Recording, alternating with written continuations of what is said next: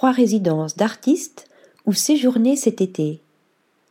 Dormir à quelques pas de l'atelier d'un artiste, côtoyer son œuvre et même partager le repas avec ce dernier, c'est ce que proposent aujourd'hui plusieurs résidences artistiques en France et en Europe, offrant ainsi une expérience singulière aux voyageurs.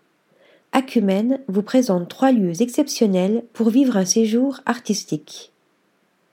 Casa Balandra. Casa Balandra, c'est l'aventure dans laquelle se sont lancées les sœurs Claudia et Isabella del Olmo.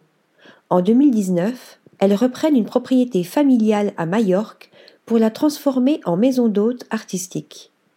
Dans cette demeure à l'architecture typique de l'île, le duo invite plusieurs talents à créer au sein d'un cadre chaleureux et festif où les vacanciers peuvent découvrir un nouveau genre de séjour où le partage est de rigueur. Parco dei Sesi. C'est dans le paysage volcanique et aride de l'île de Pantellaria, à la nature aride, que se trouve Parco dei Sesi, une maison de famille à l'architecture typique qu'un trio de passionnés a imaginé comme un lieu d'accueil pour artistes et voyageurs. Margot Gelfi et Massimiliano Panseca sont à la tête de cette retraite luxueuse, tandis que Giorgia Panseca, la sœur de ce dernier, organise la résidence d'artistes avec sa galerie. Un lieu parfait pour décrocher de la vie citadine où l'on profite du spectacle naturel avec les habitants de l'île et les créatifs résidents le château de la Haute-Borde.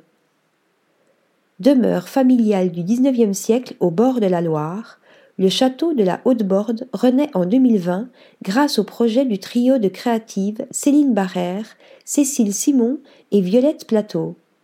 Dans ce cadre mariant meubles chinés, pièces de design et collections artistiques, talents de toute discipline, de l'écriture à la cuisine, viennent s'inspirer et créer alors que voyageurs curieux découvrent leurs œuvres et partagent des moments inattendus avec eux.